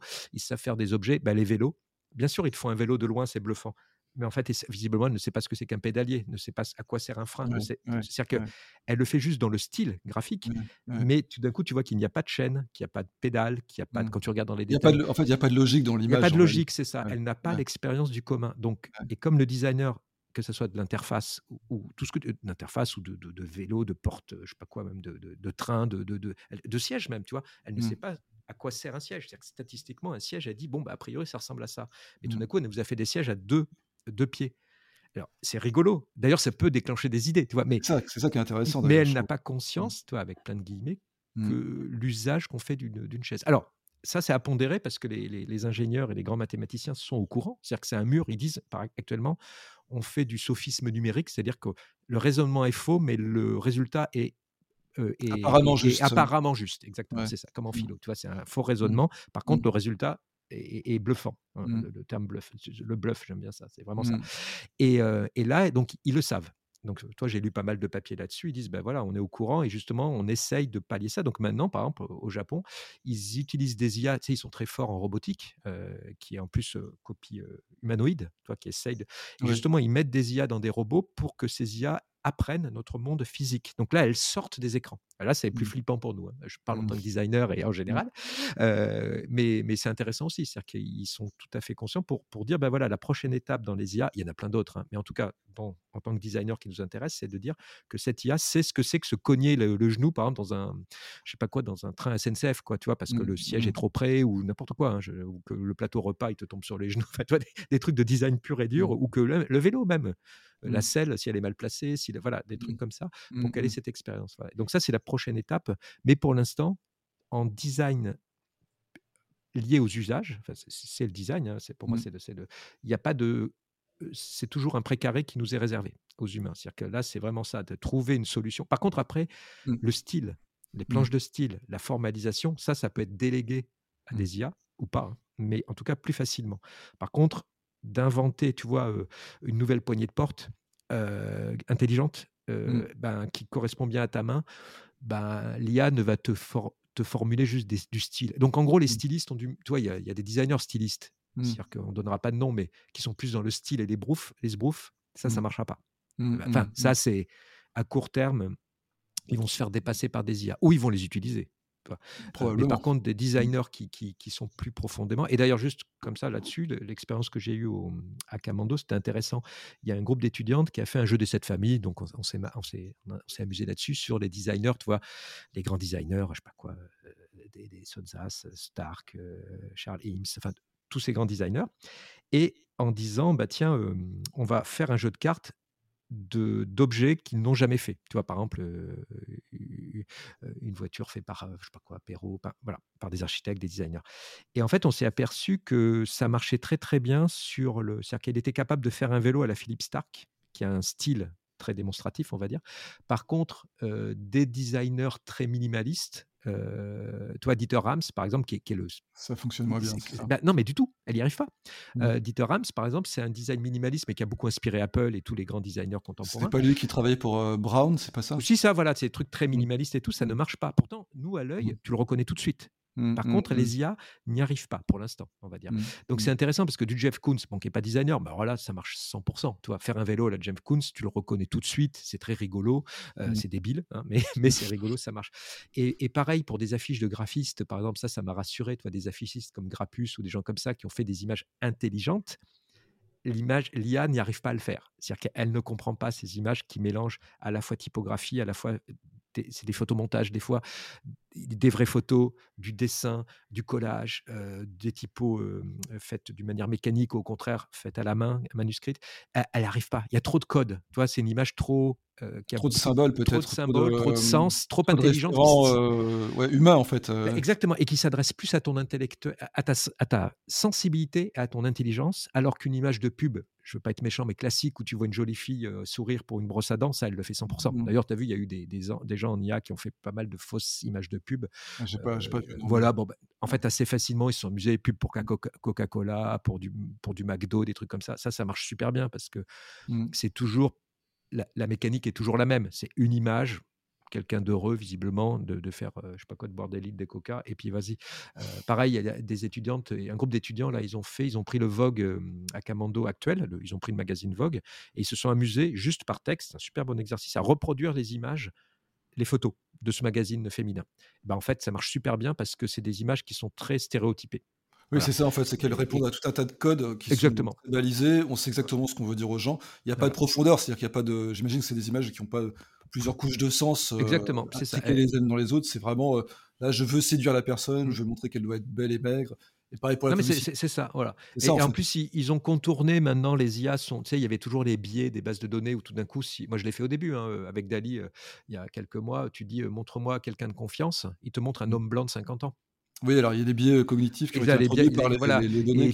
Voilà. Alors maintenant, ils rajoutent automatiquement dans ton prompt, mais ça ils l'ont dit. Hein, c'est pas, ils n'ont pas changé la base de données parce qu'elle n'est pas raciste la base de données. Elle reflète notre monde. Tu vois, c'est ça d'ailleurs qui est très perturbant. En fait, dans, le, dans, le, digital, dans le numérique en fait. Voilà, exactement. Elle, elle, reflète notre monde. Donc, tu sais, mmh. les premières reconnaissances faciales, par exemple, marchaient mieux sur des hommes de 50 ans. Je, dis en gros, tu vois. Bah, mmh. c'est normal parce que les ingénieurs de la Silicon Valley, Mmh. dans les années 90-2000, bah, en fait, si tu prends le trombinoscope de Google ou d'Apple, euh, je sais pas, en 2000, enfin 2000 ou même 2005, bah, je pense que c'était plutôt des hommes blancs. Et puis là, ils ont corrigé après. Bah, là, c'est pareil pour les IA. Maintenant, ils te rajoutent dans le prompt, tu le vois pas, toi, mais Asian et, Black Woman. Tu vois, comme ça, ils, mettent un peu de diversité dans le truc parce que c'était un peu gênant au début. Tu disais, ben non, en plus en anglais, tu peux ne pas genrer, toi. Tu dis, mon, tu peux, voilà, montre-moi. Mais c'était drôle, hein, je des, j'ai fait des catalogues de, de, comment ça s'appelle, de, des prospectus pour des banques super facilement là. Tu sais, t'as que des gens qui ont l'air tous ah, mâchoire carrée, une bonne mâchoire carrée,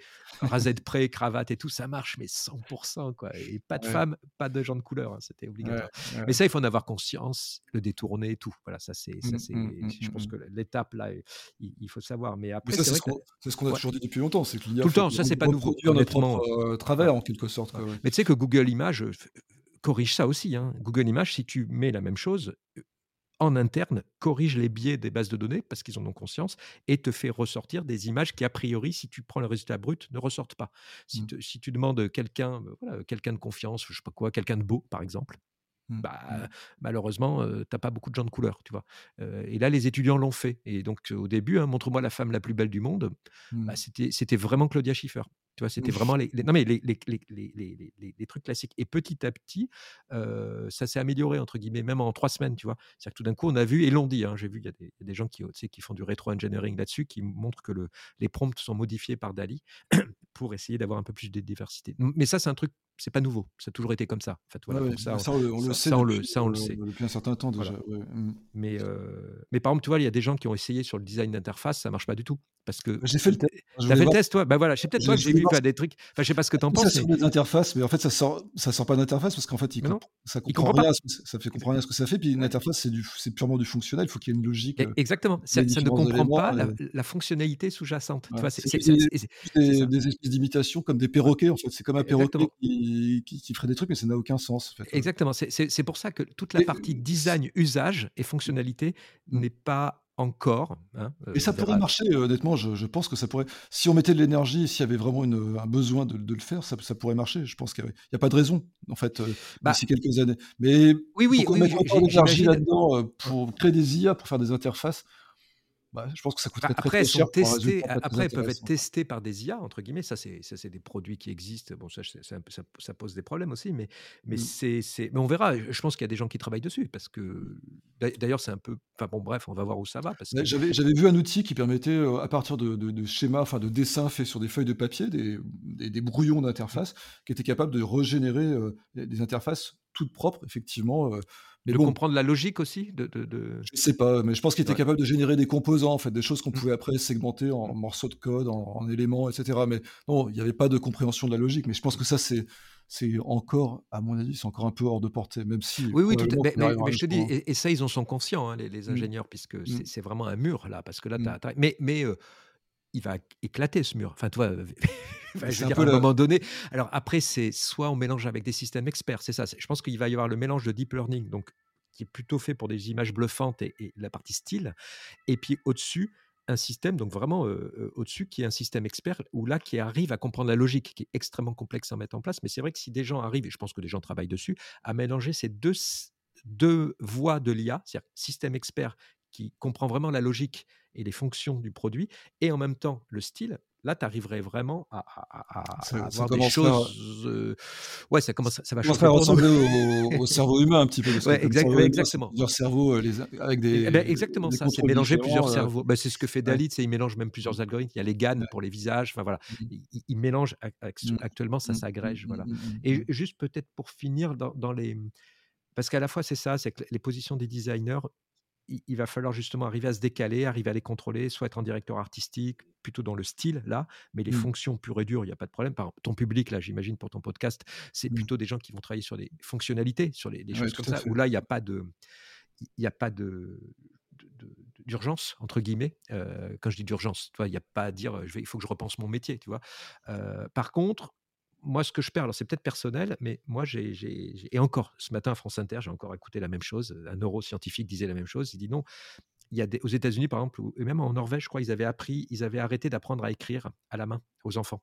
Ah oui, en, en disant que tout va aller sur le clavier. Alors, c'est mmh. une bêtise énorme parce que peut-être que le clavier, c'est qu'un épiphénomène qui dure depuis 30 ans ou 40 ans, mais peut-être que dans 10 ans, il n'y aura plus de clavier et il y aura peut-être une interface vocale ou un stylet. Je ne sais pas. Ou, toi, bah, je peux te le dire, je pense que très probablement, voilà, le clavier va, disparaître d'une certaine voilà, Donc, donc c'est complètement fou de dire mmh. un truc qu'on a mmh. depuis 4000 ans, mmh, tiens, on va le faire disparaître. Ouais. C'est pas le même rapport entre le, enfin, le rapport entre le stylo et la feuille de papier n'est pas du tout le même qu'avec le, le, clavier. Enfin, il y a une espèce de je sais pas comment l'expliquer, mais pour moi, il y a une, perte d'intelligence en fait entre bah, y a un filtre, le clavier et, le stylo. C'est pas la même chose. Quoi. Quand on est avec un crayon, euh, on a beaucoup plus de variété de possibilités. En fait, on peut faire plein de choses. On peut écrire, on peut, on peut dessiner.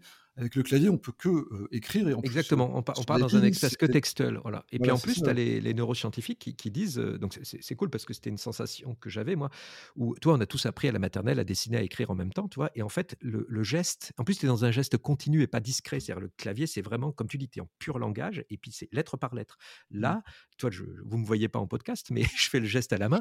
Le fait de déployer, même en écrivant à la main, d'abord, je pense que ça reconnecte des trucs de ton enfance quand ton cerveau s'est développé avec le geste et l'apprentissage de, de, l'écriture, du dessin, enfin, savoir t'exprimer. Et moi, vraiment, alors c'est peut-être parce que je suis graphiste, mais mes idées viennent vraiment, ça se déploie vraiment sur le papier, c'est-à-dire des, idées nouvelles. Et après, tu reformalises et tu restructures moi, mmh, sur l'écran. Mmh, mais mmh, les idées, et même en réunion, hein, c'est les, les, les, les paperboards et tout, c'est pour ça que ça existe. C'est-à-dire que tout d'un coup, l'idée, c'est pas de faire un beau dessin, c'est pas ça. C'est que tout d'un coup, tu t'exprimes et, je pense que même toi, les enfants, c'est aperçu, tout le monde le sait, mais là, c'est prouvé par les neuroscientifiques qu'un enfant en CP, c'est infernal de le laisser 6 heures assis. C'est-à-dire qu'il apprend mieux en marchant, tu vois? Tu vois, en bougeant son geste. Et il y a un mmh. rapport entre le geste bah, il y a même un, rapport entre le, corps et l'intelligence. exactement. En fait, euh, l'intelligence, c'est pas que dans le cerveau, c'est aussi dans exactement. le corps. Et, l'un et l'autre se nourrissent mutuellement pour arriver à produire des choses. Donc, euh. Voilà. Et le rapport qu'on a avec les IA, pour revenir aux IA, c'est que par le clavier, à moins de courir en même temps, ce que je veux dire, c'est comme tu dis, on a un filtre, on a une cassure là, et je pense que là, c'est là où, justement les designers, ou quand je dis designers, ingénieurs, enfin tous les gens mmh. qui ont créer des choses. Je pense qu'il faut garder cette appétence sur le dessin ou l'écriture manuscrite, hein, je veux dire, c'est pas le mmh. dessin, ou, en tout cas dessiner avec des papiers, des post-it, des trucs comme ça, pour après revenir et faire des allers-retours avec l'IA. Moi, actuellement, je m'en sers comme ça, c'est un ping-pong. Ouais, mais tu vois, moi justement, enfin, moi j'aime bien le dessin, j'ai beaucoup dessiné aussi. Enfin, je faisais des carnets de croquis, j'aimais bien ça. Puis bon, moi maintenant, mais en tout cas, j'aime bien maintenant retrouver du plaisir à concevoir et à imaginer des choses, à trouver des idées en fait en, devant ma feuille de papier avec mon, mon crayon, mais même n'importe quel feutre ou n'importe quel crayon fait l'affaire, peu importe la qualité en fait du, du, médium. Et parce que je retrouve en fait une espèce de sérénité et une intelligence que j'ai absolument pas quand j'utilise un outil de, de, création. Enfin, tu vois, je mmh. vois par exemple beaucoup de, jeunes designers qui arrivent sur le marché, qui font par exemple des interfaces avec Figma. Ils mmh. travaillent directement sur l'outil, en fait. Ils travaillent directement pour concevoir. Et je me dis, mais ils sont en train de rater quelque chose parce qu'en fait, euh, l'outil, quelque part, leur sape une partie de leur intelligence, en fait, leur prend une partie de leur intelligence, les empêche de réfléchir correctement parce qu'il y a une partie de leur énergie qui est consacrée à l'utilisation de l'outil, qui est très complexe, en fait, comparé à un crayon, c'est très simple. Hein, je veux dire, il mmh. fait qu'une chose, le crayon. Hein, il fait, oui, oui, il est monotache. Hein. Tu appuies dessus, il fait un trait. Il n'y a pas besoin de réfléchir pour l'utiliser, c'est extrêmement simple. Alors que euh, un logiciel comme Figma ou comme Photoshop, c'est d'une complexité inouïe à utiliser, c'est très complexe. Et donc, ça nous prend une partie de notre intelligence pour créer. Et c'est là que je trouve qu'aujourd'hui, on a, on a besoin de revenir justement sur, sur la matière, sur des choses réelles, pour pouvoir trouver des idées et ensuite utiliser les, outils. Tu, vois, je pense que c'est comme ça. mais je, pense que, tu vois, je suis pas musicien, mais je pense que les musiciens, même ceux qui font de la musique électronique et tout, leur premier rough, entre guillemets, c'est des fois au piano ou aux guitares sèches. Enfin, toi, sur un truc qui est très ah immédiat et, itératif, c'est-à-dire que tu réessayes et qui est réactif, c'est-à-dire que tu appuies dessus, ça fait poète, toi, et, et tu reviens. Et puis après, tu peux mettre un orchestre symphonique. Et toi, moi, je suis pas du tout musicien, donc mais je, pense, toi, j'ai des amis musiciens, je les vois gratouiller dans leur coin. Mais mmh. ils essayent, toi, pendant deux mmh. heures, ils sont dans leur chambre avec leur guitare, leur truc, mais même trois casseroles pour faire de la batterie, c'est pas grave.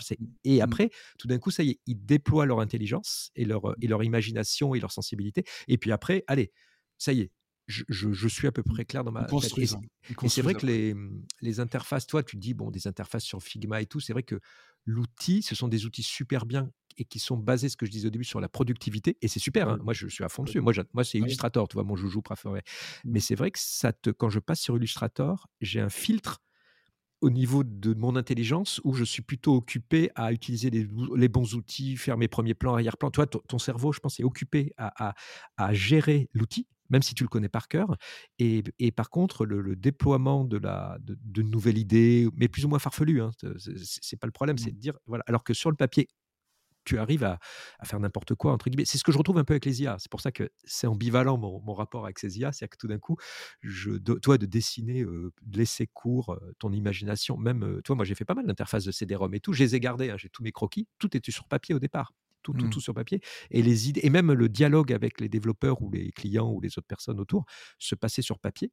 Et ça allait beaucoup plus vite parce que toi, s'il faut gommer, rayer un truc, alors que sur Figma, même si on a des outils incroyables, tout de suite, tu dis alors attends, comment je vais faire ça? Ah oui, euh, ah oui, lourdeur qui s'installe. De lourdeur et de logique et en mmh. plus, cette logique, aussi bien soit-il Figma ou n'importe quoi, moi j'aime bien XD, toi, malheureusement, je pense qu'il va disparaître. Bah alors, non, il faut utiliser ah, Figma. Hein. Bah oui, je suis sur le mauvais. Bah, J'en fais pas beaucoup d'interface, mais j'utilisais XD parce qu'il était simple, tu tout mmh. bête. Mais justement, parce que je l'ai trouvé plus simple, pour tout dire. Il faisait moins de choses, mais j'allais à l'essentiel, tu vois, pour des, mmh, petites interfaces de jeu, des trucs comme ça.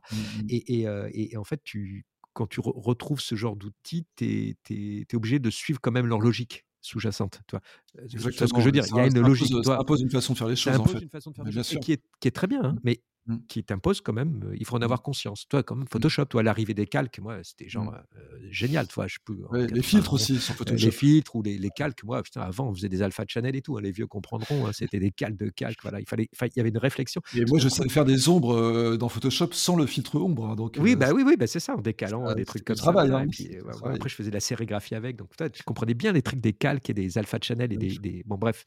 Et, mais c'était une manière de, de penser. Tout d'un coup, tu as les calques qui te simplifient, mais quand même, la notion de calque c'est une manière de travailler. comme mmh. c'est une façon de travailler, exactement. Façon de travailler. Et après, les, très bons, je pense que c'est quand ça se, t'arrives à te mmh, détacher de l'outil, c'est-à-dire que tu essayes de, de, dire voilà, moi l'idée ou la forme ou ce que tu veux, voilà c'est ça. Après que ce soit fait sur ça, ça ou ça, c'est pas trop le problème. Après tu as chacun. Moi j'adore le, par exemple le stylo bille, tout, bêtement. Moi, c'est le mmh. stylo bille, j'adore. Mmh. C'est mmh. stylo bille, je trouve que je, bois. je trouve ça cool, c'est pas cher. T'en as plus, t'en reprends un. Voilà, c'est vite fait. Avant, j'avais des très beaux stylos, je galérais, machin. Là, j'ai un stylo bille bleu, tu vois, le truc de base qui fuit des fois dans mon sac, c'est très bien. voilà. Et je trouve que c'est un moyen, ben voilà, ça, ça va très vite. Ben voilà, donc le, et, mais voilà, pour être positif sur les IA, c'est ça, c'est que tu retrouves quand même cet outil complètement fou, qui n'est pas un outil de finalisation, l'IA. Mais en fait, c'est ça qui est intéressant. C'est ça qui est intéressant. C'est un outil en amont. Ça, c'est nouveau. On se rend, oui, c'est ça. Il est un peu à la frontière en fait. Hein. C'est assez curieux. Il est à la fois créatif et à la fois pas créatif. il y a quelque chose. Bah, le, le... Ouais, je, je, viens de voir l'heure là parce que si je, on va, et c'est vrai que moi, ce qui, m'arrive avec les IA, c'est que tous les outils numériques qu'on a eu avant, c'était pour automatiser des tâches un peu répétitives et un peu chiantes, pour le dire vite fait. Toi, mais dans tous les domaines, toi, que ce soit mmh. physique, toi-même et, et, qui, et, qui, et, tout d'un coup, les IA là, attaquent les professions dites intellectuelles ou artistiques. Et ça, c'est tout nouveau. Et, mmh. c'est très vexant, toi, pour nous. Je parle des mmh. humains, moi le premier. Mmh. Je suis extrêmement vexé. Et, un truc où je disais, bon, bah, toi, les Photoshop, les Illustrator, les Figma et tout, ça automatise des tâches qui, si c'était à faire d'une manière classique à la main, ça serait très long et très compliqué. Et ça accélère par mille, euh, voire plus, euh, cette tâche. Là, tout d'un coup, non. C'est la tâche en amont. Toi, c'est faire les planches de style, c'est faire les premières esquisses, les premières illustrations, les premiers. Qui normalement est réservé à ton intellect et à, ta sensibilité. Et là, tout d'un coup, tu dis Ah, mais flûte, cette, euh, cette IA. Cette machine peut le faire. Cette machine peut le faire. Donc, en gros, on va se retrouver entre en amont Enfin, moi, moi, moi, actuellement, et puis je sais pas, on peut en finir là-dessus, la manière dont Étienne Mineur, personnellement, modestement, travaille, moi, c'est croquis papier. Après, je passe sur les IA pour me faire des planches de style qui va dans tous les sens. Et après, je reviens pour tout dire au papier, mais c'est juste pour. Et puis après, je passe vraiment en numérique classique, que ce soit Photoshop, Figma, Illustrator, ce que tu veux, pour après être dans ma phase de production classique et de déclinaison. Mais je mets quand même l'IA vraiment tout au début. Ça, c'est tout nouveau. Parce que moi, quand je passais sur un ordinateur, pour tout dire, quand je m'installe devant Illustrator, c'est que mon projet, là, il a mes grands carnets à côté de moi. Je sais où je vais. Mmh. Après, il y a toujours des heureuses surprises ou au mmh. contraire, des trucs qui sont pas possibles. Mais au mmh. moins, tu, tu, ton, je sais pas quoi, ton, ton bateau, il est lancé, toi. tu sais vers quel quai tu vas arriver, en gros. Après, plus ou moins vite, et puis il y a toujours des, bonnes ou mauvaises surprises. Mais là, quand même, c'est un truc, comme tu dis, c'est ambivalent. C'est-à-dire que ça va très, très en amont. De, de... Et, et en même temps, n'importe qui peut le faire. ça peut quand aussi dans des professions. produire des produits finis en fait. Ça peut quand même faire des images qui sont finies en fait. Exactement. Et mais, mais, pareil pour toi, ma cousine qui est, qui est, donc euh, radiothérapeute et, qui, bah, en gros, avec une IA, je peux lire aussi bien qu'elle une radio. Tu vois alors après, je ne sais. En tout cas, tu vois ce que je veux dire, c'est que si je demande à l'IA, elle va me répondre la même chose qu'à elle, et c'est l'IA qui va avoir fait tout ce travail d'analyse d'une radio qui est totalement incompréhensible pour elle. Mais elle, cette IA, va me le, le, décortiquer, me le décrypter, et elle aura la même information que moi, sauf qu'elle a fait 15 ans d'études, tu vois. Alors mmh. après, elle, elle sait comment soigner ça, et ce que ça veut dire. Mais, c'est pour ça qu'au niveau designer, c'est ça, je pense, le, pour, pour peut-être pour finir là-dessus, c'est d'arriver à retrouver bien notre position parce que là, honnêtement, les, années qui arrivent, moi j'ai entendu hein, des trucs pas cool dans des, chez des grands, comment dire, des, des, des éditeurs papier là, où ils étaient en train de dire comment on va se débarrasser des illustrateurs, toi. Et là, tu fais, vous n'avez rien compris. Et mmh. dans, dans un mode purement économique. C'est-à-dire qu'un illustrateur, ça demande des droits d'auteur, c'est chiant, ça discute. Ils sont pas toujours là, ils sont en vacances, euh, voilà. bah, c'est un humain, quoi, tu vois. c'est chiant à gérer. Et là, tout d'un coup, ils disent, bah, en fait, on va garder juste le DA et puis on va faire que des illustrateurs ce qui est un très très mauvais calcul à long terme. Mais à court terme. c'est ce qui va arriver en fait. C'est ce qui va arriver. Non, mais c'est ça. Je l'ai déjà entendu. Tu vois, je l'ai déjà mmh. entendu. J'ai rien dit pour tout dire. J'ai entendu mmh. ça de loin. J'ai fait waouh, mmh, c'est violent. Euh, et, et, et, là, tu dis mais ouais, mais euh, garder une identité, euh, voilà. Bon. Mais des choses vont se créer aussi. On peut, on peut, Exactement. Ah, oui, négatif, et, on sait toujours que des choses se créent. Mais c'est vrai que là, c'est tellement rapide comme accélération qu'on peut effectivement se poser des, questions de ce genre-là, mais que se sont déjà posées toujours plein de, plein de gens à chaque bah, fois qu'il y a eu des innovations. Ça nous est déjà arrivé, toi, avec l'arrivée de la PAO, l'arrivée de la 3D, euh, l'arrivée de la photo euh, numérique. Enfin, toi, c'était Sauf que là, la différence, c'est qu'on vient taper dans nos fonctions euh, bah, intelligentes, en fait. Exactement. Et ça, on l'avait jamais fait avant. Alors, exactement. C'est notre petit précaré, comme tu disais. fuite. Moi, je veux bien que tu ailles plus vite en vélo que moi. Toi, tu as inventé la moto, pas de souci. Toi, je, je, le, le prends pas personnellement que tu cours plus vite que moi. Par contre, là, que tu un truc à ma place, là, ça commence. Enfin, sachant que c'est toujours nous qui avons le dernier mot, donc euh, voilà, c'est ça. à un moment donné, quelqu'un choisit. Tu vois, et, juste, je continue, mais j'ai arrêté après. Tu couperas si tu veux. Mais tu vois, dans le domaine de l'art contemporain, ils ont réglé ce problème depuis Marcel Duchamp, caricaturant. C'est-à-dire que mmh, les artistes contemporains, ce n'est plus. Enfin, savoir si c'est vraiment Jeff Koons, euh, même si l'art contemporain est Jeff Koons, il y a discuté, mais des artistes très connus comme ça. Mmh. La question n'est plus si est-ce que c'est lui qui a fait l'objet? D'accord? C'est lui qui a déclaré que c'était une œuvre d'art et qui a donné les directions. Donc en gros, on se mmh. retrouve plutôt comme des artistes qui vont passer commande à un maître verrier, un je sais pas quoi, un architecte, un mec qui fait du bois ou qui fait du je sais pas quoi du métal pour Jeff Koons ou des trucs mmh. comme ça. C'est pas lui qui va mmh. construire son truc gonflable énorme, tu vois? Et, l'art contemporain a réglé ça entre guillemets depuis plus de 100 ans, tu vois? Il, ce n'est plus le D'ailleurs, ce n'est plus la discussion, tu vois, de l'art contemporain qui s'est intellectualisé à outrance mmh. même, hein, mmh, où mmh, le, comment dire, le, le, focus, on se focalise sur le texte et le métadiscours autour de l'art contemporain et plus trop sur la forme de l'objet. Toi, c'est plutôt tout le discours, l'émetteur, le récepteur, où c'est exposé, l'histoire, la manière dont ça va s'inclure dans une histoire de l'art contemporain. C'est ça qui est intéressant. En tout cas, dans l'art contemporain, c'est plutôt ça le discours. C'est le récit qu'on fait autour de l'œuvre. C'est plutôt le récit hein. autour, voilà, que l'objet lui-même. Et bah, d'où Marcel Duchamp, tu vois, qui, a, mis une pissotière, tu vois, qui a dit je la signe. Voilà. non, mais, non, mais voilà, toi, et là, c'était un geste radical, très punk. et l'art contemporain, d'ailleurs, c'en est toujours pas c'est pareil, c'est un truc où ils ne se sont pas relevés encore. C'est-à-dire qu'on ne mmh, l'a pas mmh. dépassé. Hein. Je ne suis pas un spécialiste de l'art contemporain, mais je regarde hein, quand même. Mmh, et, c'est toujours très intéressant. Mais eux n'ont pas de. Toi, avec les IA, ça ne va, pas, ça va pas changer leur, leur quotidien presque, toi, dans le domaine de l'art contemporain. Euh, il y a, y a, y a ils, sont déjà, ils sont déjà à ce stade, en fait, ils ont déjà dépassé. Bah, ils ont ce stage, voilà, exactement. Mm. Dans leur histoire, ce stade a déjà été passé. Voilà, mm, mm, pas facilement, mais il y, a eu 100 ans d'histoire de l'art contemporain. Donc, eux, c'est intéressant de regarder ce qui s'est passé parce que. Et après, il y a eu des, des, mouvements, au contraire, qui sont revenus en arrière là-dessus, toi, qui ont dit, au contraire, je veux être artisan. Enfin, toi, moi, je crois beaucoup à l'artisanat, les choses comme ça. Mais donc, c'est intéressant peut-être de regarder une des pistes et de voir ce qui s'est passé dans l'art contemporain au début du XXe siècle sur cette révolution, de dire ben voilà quel était l'aspect même financier, hein, ce qui s'est passé. Tu vois, c'est pas je, mmh. je, je, de, de, la manière dont c'est restructuré entièrement. la position des artistes a entièrement changé au cours du XXe siècle et XXIe siècle. Voilà, ça, mmh. ça peut être intéressant et peut-être que le designer, on en reparlera dans 100 ans, j'espère. on verra. On va devenir des promptistes. Tu as vu ça, ce terme qui arrive, c'est-à-dire des gens qui, ah qui écrivent du prompt. Voilà, c'est quand même restrictif. Hein, je ne pas finir. Ma, théorie, si on, peut, on finira là-dessus, mais l'avenir est au poète, hein, en fait. Bah, sera de savoir écrire des poèmes et, euh, bah tu pourras tout faire avec ça. Tu pourras tout faire avec ah, ça. Bah, tu vois, là, avec un copain, là, on fait ça. Puis c'est vrai que moi, au début, là, quand je postais mes petits trucs sur Instagram et tout, la, première réponse qu'on avait, donc tout le côté euh, un peu genre, hey, les gars, j'ai fait un truc, ça me semble rigolo, là, les typos, c'est quoi ton prompt? C'est pas que veut dire cette image, est-ce que c'est intéressant ou pas, c'est quoi le prompt? Mais, tout le temps, le prompt, le prompt. C'est vraiment la formule magique. Tu sais, c'est quoi ta formule magique? Alors moi je la donne, il n'y a pas de problème. En plus, le, fichier de l'image, c'est le prompt. Tu sais, mmh. souvent le, ton point JPEG, c'est le prompt. point JPEG. Mmh. Et, mais c'était rigolo ce truc où tu te dis, c'est ouais, c'est ça, c'est comme tu dis, c'est de la mmh. poésie ou de la, ouais, bah, non, mais tu n'as pas tort. Je pense qu'on va terminer sur cette note positive. Je vais le rajouter dans mes notes. voilà, très bien. tu me citeras. Voilà, je te citerai. Voilà, l'avenir est au poète. Non, non, mais tout à fait, d'arriver à, du haïku, quoi. C'est une sorte de haïku numérique. Mais, c'est ça, en fait. Hein, c'est d'arriver dans une phrase à mmh. décrire un monde. Voilà, c'est vraiment ça. Donc, euh, voilà. Eh ben, c'est parfait. Bon, bah, termine là-dessus. Super. Super conclusion. Bah, merci beaucoup, Étienne. Franchement, bah, c'était génial. C'est super intéressant. Et voilà, l'expérience digitale numéro 23, c'est terminé. Eh bien écoutez, j'espère que cette petite conversation entre moi et Étienne Mineur vous a plu et que vous reviendrez nous écouter encore pour euh, d'autres épisodes parce que je vous promets qu'on va encore en avoir pas mal d'autres. Euh, le prochain épisode, si vous restez à l'écoute de tout ce qu'on fait, sera euh, beaucoup plus axé autour de l'UX. Je ne peux pas encore vous dévoiler qui sera notre invité, mais sachez que c'est un responsable UX qui travaille dans une grande assurance. Et avec lui, on parlera sûrement de choses un peu plus opérationnelles que lors de cet épisode.